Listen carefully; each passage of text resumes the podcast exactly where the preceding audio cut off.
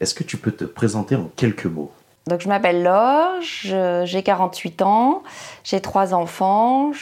Alors je suis Audrey, j'ai 45 ans. As-tu des enfants? Eh ben, j'ai trois enfants, donc plutôt des trois adolescents, on va dire, dans cette période-là. Ils sont plutôt sympas. Euh, ils vont de 14 à 20 ans. Ils sont tous en études à la fac, au lycée et au collège. Et ça bouge pas mal à la maison, quoi. Je suis maman de trois garçons. 23, 19 et 14. Je crois que c'est 23 pour le plus grand. J'ai, c'est 23. Voilà. J'ai un peu des, voilà, des, bugs là-dessus. Bah, lui, il est parti faire un long voyage. Voilà, il navigue dans les cieux euh, parmi euh, toutes les étoiles euh, de toutes nos familles. Et voilà, j'ai mon sémi, donc 19 ans, pour qui ça a été dur aussi, donc qui se remet, voilà, qui se met en place dans la vie active. Et puis mon petit doudou, Shaheen, 14 ans, c'est pas bien de dire ça, mais, mais voilà, qui, voilà, c'est ça ma vie en fait. YB Voice. YB Voice. Épisode 2 Être maman. Être maman, ce n'est pas seulement donner la vie, c'est aussi éduquer son enfant, lui donner de l'amour, partager ses joies, ses peines, l'aider à devenir adulte. Être maman, c'est franchir un cap. De la fécondation à la naissance, le corps de la femme se transforme. Neuf mois de grossesse. Dans la peau d'un homme, il est impossible de connaître et de ressentir physiquement la période d'une grossesse. Seules les femmes se comprennent entre elles. Chaque grossesse est vécue de manière différente. Être maman, ça représente quoi pour toi? Ma raison de vivre. C'est euh, ma raison de vivre. C'est une maman parfaite, ça n'existe pas. Il n'y en a pas. Il n'y a pas de manuel, il n'y a pas de livre. Mais euh, mes enfants, c'est tout ce que j'ai. Je veux pas de maison, je veux pas de. Je m'en fiche.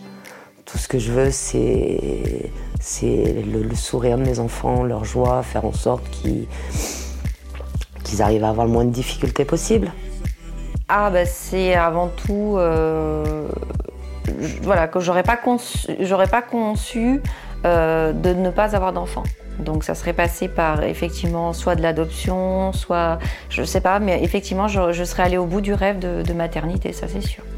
Pour moi, euh, ça fait partie de ma personnalité d'être maman, mais c'est pas que ça. Et d'ailleurs, on fait pas des enfants effectivement pour soi, on fait des enfants pour eux. On a des enfants pour eux, on élève des enfants pour eux, pour ce qu'ils vont devenir. Grâce à la loi Veille, la femme peut choisir ou non de devenir maman. Elle est libre de son choix. Pourtant, encore aujourd'hui, l'interruption volontaire de grossesse ne fait pas tout à fait l'unanimité. Certains considèrent que l'avortement est un meurtre. D'autres femmes n'auront jamais l'occasion de vivre une grossesse. Alors il existe d'autres solutions, comme l'adoption. Il n'y a rien de plus beau qu'une grossesse. Malheureusement pour les hommes, ils la vivent différemment.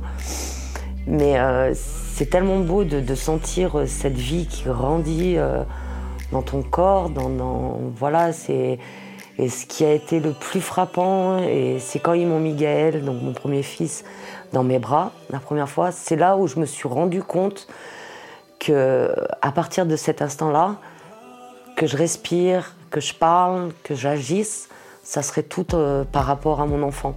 Que maintenant c'était plus moi, mais j'étais euh, maman de. Les histoires traditionnelles sont écrites à deux avec une mère et un père. Une complémentarité qui apporte un équilibre à l'enfant, quel qu'en soit le sexe. Mais il arrive parfois qu'un des parents se retrouve seul. Mais à 85% des cas, les familles monoparentales sont composées de mères. Elles sont 2 millions en France à élever leurs enfants toutes seules. J'ai été toute seule pour élever les garçons. C'est très dur c'est génial, mais c'est très dur parce qu'on doit avoir le rôle de la maman, le rôle de l'autorité, du papa. Donc ça fonctionne quelques années. À partir de 12 ans, ça fonctionne un peu moins parce que bah, même si tu cries, euh, ils savent très bien que derrière, s'ils se cognent, euh, Tu vas sortir tout le congélateur, euh, tout- toutes les crèmes, tous les trucs, tu vas réparer les petits bobos. Donc du coup, tu perds un peu de la crédibilité parce qu'ils savent que bon, ben, même si tu instaures des règles euh, et tout ça, tu essayes d'avoir une éducation, euh, à un moment donné, voilà, le manque du papa peut se faire ressentir. T'as as senti à travers euh, la construction de tes enfants qu'il leur manquait un père? Oui. Oui. Oui, oui. Il- Bon, bah déjà, comme toute adolescent, ça passe par des reproches. Donc, euh, ouais, mais moi, j'ai pas de père. Hein, je dois me débrouiller sans. Donc, évidemment, quand il n'y a qu'une personne qui élève ses enfants, bah, il n'y a qu'une personne pour euh, ramasser euh, leur détresse, leur, tristesse et tout ça. Et oui, oui, un enfant, je crois que si la nature a fait que pour l'être humain, un enfant nécessite, euh, ne serait-ce que pour son arrivée, un père et une mère. Oui, oui. Les deux rôles ont leur importance. Il n'y a pas de, de- de schéma propre, mais les deux rôles ont leur. euh, les deux personnes ont leur importance dans l'éducation. Lorsque pour la première fois tu as appris que tu allais être maman, quelle a été ta première réaction? J'étais jeune, j'avais 20 ans, 20 et, 20 et quelques années. J'étais super contente. Ma première réaction, ça a été euh, de le savoir intuitivement. Je l'ai su tout de suite euh, parce que j'ai vécu des transformations dans mon corps qui m'ont fait dire ah là il y a quelque chose qui se passe et j'ai attendu euh, j'ai attendu d'avoir la confirmation pour le dire à mon conjoint mais intuitivement je, je l'ai su et c'était un mélange de joie et de peur parce qu'on a toujours peur de l'inconnu parce que c'était mon premier enfant et de joie parce que c'était euh, c'était tout de suite euh, la concrétisation de, de notre souhait quoi. Et l'image euh, d'être maman que tu avais quand tu étais petite, euh, est-ce que déjà tu rêvais d'être maman quand tu étais petite? Ah oui, oui, oui. Et on a toujours des, On se dit, mais moi je serai une maman comme ça, mais moi je vais faire comme ça, je vais faire comme ça. Donc pour le premier, on essaye de s'y tenir, mais des fois on veut tellement que ça soit parfait, donc du coup, des fois on peut être trop dur.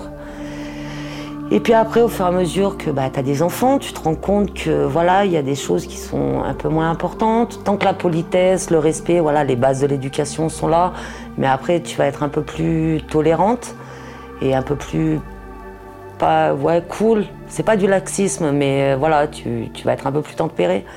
Mais ouais c'est c'est la plus belle chose qu'on pour moi en tout cas je, je suis comblée en fait. Du fait de mes enfants je veux rien d'autre. J'étais pas sûre qu'étant jeune, j'avais euh, une idée euh, de l'éducation que je voulais donner à mes enfants. Euh, j'avais eu moi-même une éducation qui me convenait, peut-être un peu rude parce que j'avais un papa assez autoritaire, Euh, mais euh, j'avais pas forcément réfléchi au principe de l'éducation avec mes futurs enfants. Est-ce qu'aujourd'hui ça correspond à ce que, ce que je veux? Oui, comme je te dis, de toute façon, on fait tous des erreurs, donc il y a certainement des choses où- dans lesquelles on aurait pu être meilleur avec mon mari. Mais ouais, je suis assez en accord avec, euh, avec mes principes, on va dire. Le premier, on a des grands principes, des grandes valeurs, on a envie que ça soit parfait, donc du coup, on essaye de faire au mieux, même si on fait plein d'erreurs, ça c'est sûr. Après le deuxième, eh bien, on a déjà appris de ses erreurs, ça c'est sûr. On est plus souple. Et puis euh, après, que ce soit deux à trois, ils passent aussi beaucoup plus de temps avec les frères et sœurs qu'avec les parents. Donc du coup, euh, les parents lâchent un petit peu la bride parce qu'ils ont déjà leur charge qui est euh, démultipliée en ayant plusieurs, plusieurs enfants. Et du coup, euh, je pense qu'ils sont moins stricts avec eux parce qu'ils passent moins de temps avec leurs- leurs enfants qui s'élèvent, on, on va dire, avec les frères et sœurs. Est-ce que tu aurais aimé avoir une fille?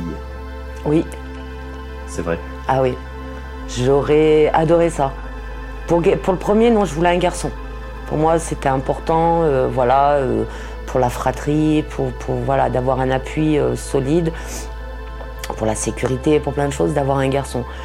Et après oui euh, j'aurais aimé avoir une fille. Bon deuxième échographie non petit bonhomme ok. Troisième échographie petit bonhomme. Bon bah le Seigneur a décidé que j'aurais que des garçons. Et tu es quand même heureuse d'avoir eu trois garçons. ah je suis la plus heureuse du monde. Maintenant j'attends mes petites filles. Tu l'as eu à quel âge ton premier enfant? 28 ans. C'est jeune et pas très jeune. Euh, enfin, ça dépend. Euh, à mon époque, les femmes avaient peut-être leurs enfants un petit peu plus tôt. Maintenant, on en profite pour faire un peu plus des études et pour vivre sa vie. Donc, euh, je trouve que par contre, c'est un super âge parce que justement, j'ai pu mener un peu ma vie étudiante, ma jeunesse. Et puis, surtout maintenant que ma fille est née à 20 ans, je peux partager vraiment encore des moments avec elle très sympas, notamment des moments sportifs. Et euh, on a une vraie complicité parce que je suis encore une maman euh, pas trop vieille, entre guillemets, et pas tout à fait jeune, mais pas trop tout à fait vieille. Donc du coup, c'est assez sympa d'avoir euh, d'avoir une fille de 20 ans quand on a 48 ans. Et est-ce que tes enfants, entre eux, ils sont solidaires? Alors, c'est trois garçons, donc ils se mettent bien sur la courge. Hein. ah, ça, donc au début, quand t'es une maman, t'es toute seule, tu te dis, oh, ils ont un problème, les enfants, ils sont toujours en train de se bagarrer ou chose. Mais j'ai eu deux, trois exemples, je pourrais pas te citer, mais où oui, ils peuvent être chiens et chats, mais quand il y a un problème, euh, ils sont comme euh, les doigts de la main. Quoi. En tout cas, c'est une valeur que moi j'ai voulu leur apporter. Et un jour, il y, a eu une histoire, euh, je ne vais pas m'étaler dessus, et Shaheen était vraiment tout petit, vraiment bébé. Et j'ai vu Semi et Gaël faire un bloc en fait. Et ça a été euh, une fierté pour moi. Toujours. Très solidaire dans la bêtise. C'est-à-dire que dès qu'il y, en a qui, dès qu'il y en a un qui fait une bêtise, etc., et euh, c'était très souvent qu'ils préféraient une punition collective, même si après ça se réglait en coulisses entre eux. Mais ils ont toujours été assez solidaires en bêtise. Donc euh, ça va. Mais par contre, euh, non, ça n'hésite pas à, se tacler dans tous les sens, à table, euh, ça fuse. Il vaut mieux avoir un peu de retour sur soi-même parce que ça part dans tous les sens à table. sur les uns, sur les autres, sur les parents d'ailleurs aussi. Donc on rigole bien. Et Yael, justement, qui a, mon âge, et bah, du coup maintenant qui est parti malheureusement, est-ce que on en parlait tout à l'heure, tu me disais qu'il avait un peu le, rôle de père. Mm, mm. Et euh, est-ce que toi, justement, euh, Gaël, euh, te disait, voilà, tu peux aussi compter sur moi ou ça s'est fait naturellement? Avec Gaël, on était fusionnels. C'est d'où la difficulté de moi d'arriver à, voilà, me relever tous les jours. Mais totalement. Et il n'y avait pas eu besoin de mots, de voilà, j'ai pas eu besoin de lui dire euh, j'ai besoin de toi ou autre. Il était là quand il voyait que euh, j'étais un peu dépassée parce que je travaillais de nuit. Euh, des fois, je complétais en travaillant de jour aussi. donc voilà, c'était toujours une vie où je passais mon temps à courir, voilà, dans tous les sens. Et, quand il voyait que j'allais pas bien, ben, il me prenait dans ses bras. Il me réconfortait. Euh, et, ça se faisait naturellement en fait. Je pouvais compter sur lui pour euh, quand, je travaillais de nuit, c'est lui qui gardait ses petits frères. J'ai su après son accident qu'un jour de l'an, euh, donc évidemment je travaillais tous les jours fériés, hein. c'est là où on gagne le plus. Et un jour de l'an, je sais qu'il est, bah, est, resté en haut de la tour, sur mon étage, mais dans les escaliers avec ses amis, la porte de la maison ouverte parce qu'il devait surveiller ses petits frères et que donc voilà quoi. Et pour un petit gamin de 13-14 ans, euh, c'est beau. Ça fait une, grande preuve de maturité. Exactement, exactement. Et les garçons, voilà, les trois sont comme ça, où je peux leur faire confiance. Ils voient que la vie, elle n'est pas simple quand tu es une maman toute seule. Et euh, donc, euh, ouais, non, je.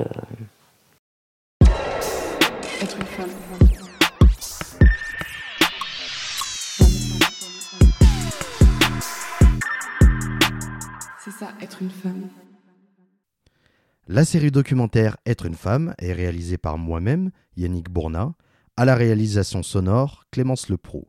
Retrouvez toute l'actualité de la série sur les pages Facebook et Instagram de YB Voice.